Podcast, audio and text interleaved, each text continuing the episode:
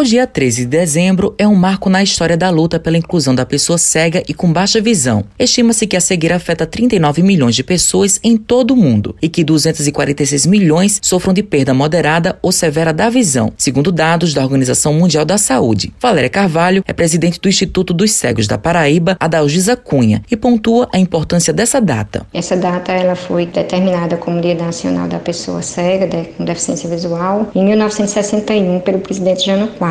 Tem como objetivo né, diminuir a discriminação da sociedade, que fazemos parte, em relação à pessoa com deficiência visual, para trazer em foco maior a importância da sociedade ver a pessoa com deficiência como cidadã. É uma data também que é comemorado o dia de Santa Luzia, que é a protetora das pessoas com deficiência visual.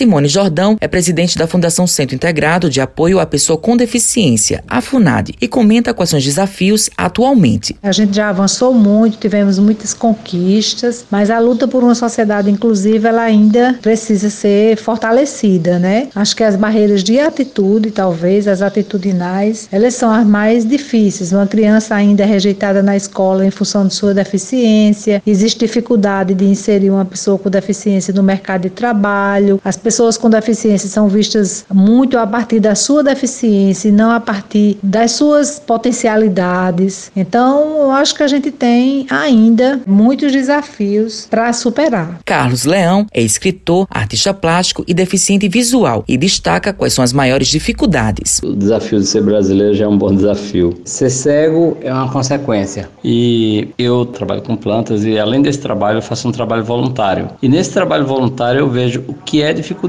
Pessoas que enxergam 100% e que não tem casa para morar, não tem comida e é, precisa de uma, uma alimentação, de um trabalho de um grupo voluntário voluntários que vai lá na rua e distribui comida para eles. Isso é uma dificuldade. Ser cego é só uma limitação que a gente tem. Eu acho que a gente pode superar isso fazendo mais, não tendo medo de ir adiante, de fazer, de acertar e de errar. Não ter medo de errar é que é fundamental. Matheus Silomar para a Rádio Tabajaro, emissora da PC, empresa praibana de comunicação.